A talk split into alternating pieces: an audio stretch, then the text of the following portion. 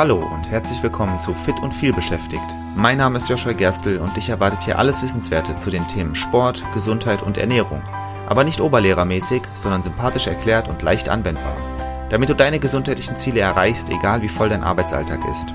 Und jetzt viel Spaß! Bei dem Thema Vitamine ist man häufig überfragt. Muss man Vitamine per Nahrungsergänzungsmittel zu sich nehmen? Wie viele gibt es überhaupt? Kann man zu viel Vitamine nehmen? Deshalb bespreche ich das heute mal alles ganz grob, damit du in Zukunft immer Bescheid weißt. Erstmal ganz allgemein dazu, was Vitamine sind. Vitamine sind organische Verbindungen, die für viele lebenswichtige Funktionen im Menschen unerlässlich sind. Sie werden in zwei große Kategorien eingeteilt, wasserlösliche und fettlösliche Vitamine. Diese Einteilung basiert auf der Löslichkeit der Vitamine in verschiedenen Medien, was wiederum bedeutet, dass es Auswirkungen auf ihre Speicherung und ihre Funktion im Körper hat. Medien heißt jetzt entweder halt Wasser oder Fett. Wasserlösliche Vitamine, zu denen die B-Vitamine gehören und Vitamin C, die können vom Körper nicht in großen Mengen gespeichert werden. Sie müssen regelmäßig mit der Nahrung aufgenommen werden, da überschüssige Mengen über den Urin ausgeschieden werden. Fettlösliche Vitamine hingegen, zu denen die Vitamine A, D, E und K zählen, die können im Körper gespeichert werden, vor allem in Leber und Fettgewebe, und werden für den späteren Gebrauch reserviert. Ähm, dadurch habe ich jetzt natürlich auch schon beantwortet, wie viele Vitamine es gibt. Es gibt A, B, C, D, E und K. Allerdings gibt es zum Beispiel von B gibt's richtig, richtig viele. Also es gibt dann doch deutlich mehr. Aber was du dir eigentlich merken kannst, ist, dass es sechs verschiedene Vitamingruppen gibt, nämlich A, D, E und K, das sind die fettlöslichen, und B und C, das sind die wasserlöslichen. Jetzt habe ich ja gesagt, wasserlösliche, die können vom Körper nicht in großen Mengen gespeichert werden und die müssen regelmäßig mit der Nahrung aufgenommen werden. Und das klingt im ersten Moment wie ein Nachteil. Tatsächlich ist das aber fast ein Vorteil, weil das bedeutet, solltest du zu viel davon zu dir nehmen, hat das überhaupt keine Auswirkungen. Die werden einfach nur ausgeschieden. Das bedeutet, solltest du Vitamin B oder Vitamin C durch Nahrungsergänzungsmittel zu dir nehmen, dann kannst du das im Prinzip, kannst du so viel davon nehmen, wie du möchtest und es hat keine Auswirkungen. Also außer, dass du halt Geld aus dem Fenster wirfst, wenn es viel zu viel ist. Aber auf deine Gesundheit hat es keine Auswirkungen, weil es wird einfach ausgeschieden. Ähm, Vitamin C zum Beispiel, Klassiker hat jeder schon mal gehört, dass äh, die Seefahrer früher ähm, Skorbut heißt es, glaube ich, entwickelt haben, eben weil sie nicht genug Vitamin C zu sich nehmen konnten. Und deswegen haben sie dann ja immer irgendwie Zitronen mit auf, auf die Schiffe genommen, um da, weil da viel Vitamin C drin ist. Wenn Vitamin C fettlöslich wäre, dann hätten sie einfach vor der Reise ganz viele Zitronen zum Beispiel essen können und dann wäre das im Körper gespeichert worden und dann wären sie auf die Reise vorbereitet gewesen. Da das aber nicht geht, muss man sowohl Vitamin B als auch Vitamin C eben regelmäßig zu sich nehmen. Bei fettlöslichen Vitaminen, also A, D, E und K, ist das eben anders. Es wird im Fettgewebe gespeichert und da das Fett nicht so schnell ausgeschieden wird wie Wasser, bleibt es dann eben im Körper. Das ist auf der einen Seite gut, wenn du wenn du eine ausreichende Menge zu dir genommen hast, dann wird das gespeichert und solltest du mal über einen längeren Zeitraum vielleicht weniger zu dir nehmen, dann wird einfach auf diese Reserven, die du abgespeichert hast, zugegriffen und es ist kein großes Problem. Das bedeutet aber auch in einer Gesellschaft heutzutage, in der wir ja durchaus dazu neigen, Nahrungsergänzungsmittel zu uns zu nehmen, dass das ein Problem sein kann. Ich habe da schon mal eine Folge zu gemacht, zu Vitamin D. Das ist etwas, was die meisten Leute äh, zu wenig haben. Und in dieser Folge habe ich auch erzählt, dass äh, ein Kollege von mir mal so viel Vitamin D zu sich genommen hat, dass er Herzprobleme bekommen hat. Weil es kann tatsächlich passieren, wenn du übertreibst mit dieser Speicher, mit, äh, mit diesem, dieser Zunahme von Vitamin A, D, E und K, äh, dass da negative Auswirkungen auf deine Gesundheit entstehen, eben weil es gespeichert wird und dann einfach too much ist. Die Folge verlinke ich dir gerne in, in, äh, in der Podcast-Beschreibung. Hör gerne mal rein, wenn du sie noch nicht gehört hast. Heute ist ja nur so ein bisschen grob über Vitamine und auch über die einzelnen. Wenn du detaillierter über Vitamin D hören möchtest, habe ich schon mal ausführlich eine Folge zu gemacht. Hör gerne rein. Äh, das heißt, da ist es sehr wichtig, bei diesen fettlöslichen Vitaminen zu verstehen, solltest du das zu dir nehmen, durch extra Nahrungsergänzungsmittel, dann ist das durchaus, kann sehr sinnvoll sein, aber du darfst das dann eben nicht übertreiben. Jetzt sprechen wir mal über die einzelnen Vitamine. Ähm, ich habe das jetzt ja schon erklärt, was Vitamine generell sind, was der Unterschied zwischen wasserlöslich und fettlöslich ist. Und jetzt würde ich gerne über die Vitamine A bis K sprechen. Und wir fangen alphabetisch mit A an. Vitamin A wird auch Retinol genannt. Und die Auswirkungen davon sind, äh, dass Vitamin A entscheidend ist für Sehvorgänge, für generell das Wachstum, für das Entwicklung von Zellen sowie für die Funktion des Immunsystems. Also wie alle Vitamine sehr, sehr wichtig. Das findest du in tierischen Produkten, wie zum Beispiel Leber und Fischöl, ähm, aber auch in der sogenannten Provitamin A-Form, ähm, in Gemüse wie Karotten oder Süßkartoffeln. Ähm, das Ganze nennt sich dann Beta-Carotin, zum Beispiel Karotten. Ähm, das haben die meisten Leute auch schon mal gehört. Äh, isst Karotten ist gut für deine Augen. Ähm, ja, das liegt eben daran, dass dass Vitamin A in Karotten vorkommt. Und vielleicht hast du aber auch schon mal gehört, dass du etwas Fetthaltiges zu dir nehmen musst, wenn du Karotten isst, weil ansonsten wird das vom Körper nicht richtig aufgebaut, äh, auf, äh, nicht aufgebaut, sondern verwendet. Ähm, und das ist eben genau der Grund, dass das ein fettlösliches Vitamin ist. Und deswegen solltest du vielleicht idealerweise direkt auch ein bisschen was Fettiges dazu essen, damit das ideal aufgenommen wird. Die B-Vitamine. Äh, das ist eine Gruppe von insgesamt acht verschiedenen Vitaminen und die spielen eine zentrale Rolle im Energiestoffwechsel, bei der Blutbildung und für die Nervenfunktion. Generell bei der Bildung von verschiedenen Zellen. Deswegen B-Vitamine klassischerweise auch als Schönheitsvitamine bezeichnet, haben auch was damit zu tun, wie gut sich deine Haut regeneriert, ähm, wie schnell deine Nägel wachsen und wie fest die sind.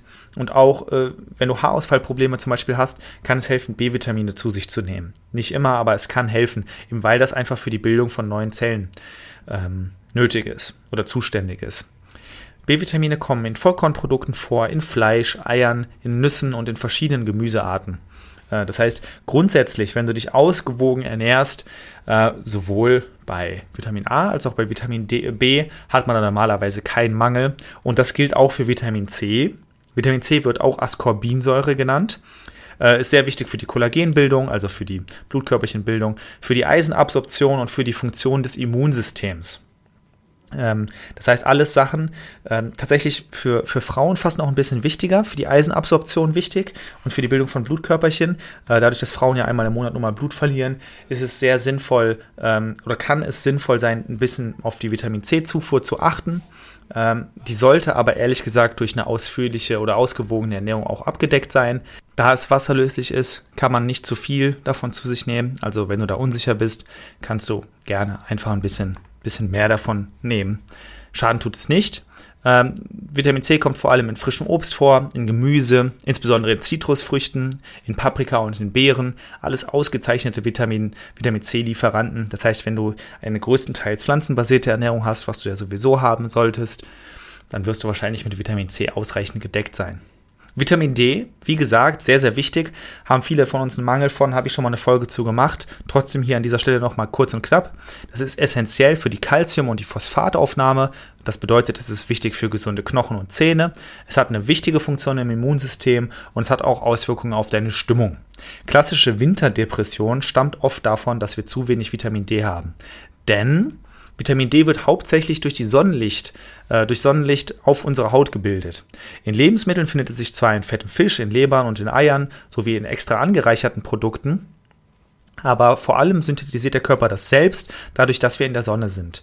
Äh, theoretisch. Faktisch ist fast niemand von uns so viel in der Sonne, dass das reichen würde. Und die meisten von uns essen auch nicht genügend fetten Fisch und Leber und Eier, um das auszugleichen. Und deswegen ist Vitamin D das einzige Vitamin, wo ich sagen würde, es ist quasi eine Pflicht, das durch extra Nahrungsergänzungsmittel zu sich zu nehmen. Aber eben da es fettlöslich ist, darfst du es nicht übertreiben. Es darf nicht zu viel sein. Ja? Wie gesagt, wenn du dazu mehr wissen möchtest, ich verlinke dir die Show, äh, Folge in den Show Notes, habe ich schon mal drüber gesprochen. Vitamin E äh, wird auch Tocopherol genannt. Ähm, das ist ein Antioxidant. Äh, das schützt die Zellen also vor Schädigung durch freie Radikale. Ist vielleicht ein Thema, wo ich auch mal eine Folge zu machen werde. Ist einfach etwas, was generell sehr gesund ist und theoretisch auch Krebsbildung vorbeugen kann. Freie Radikale sind nämlich krebserregend. Und dagegen zu arbeiten, ist sehr gut für deine langfristige Gesundheit. Kommt vor allem in pflanzlichen Ölen vor, in Nüssen, in Samen, in Vollkornprodukten. Das sind alles gute Vitamin E-Quellen.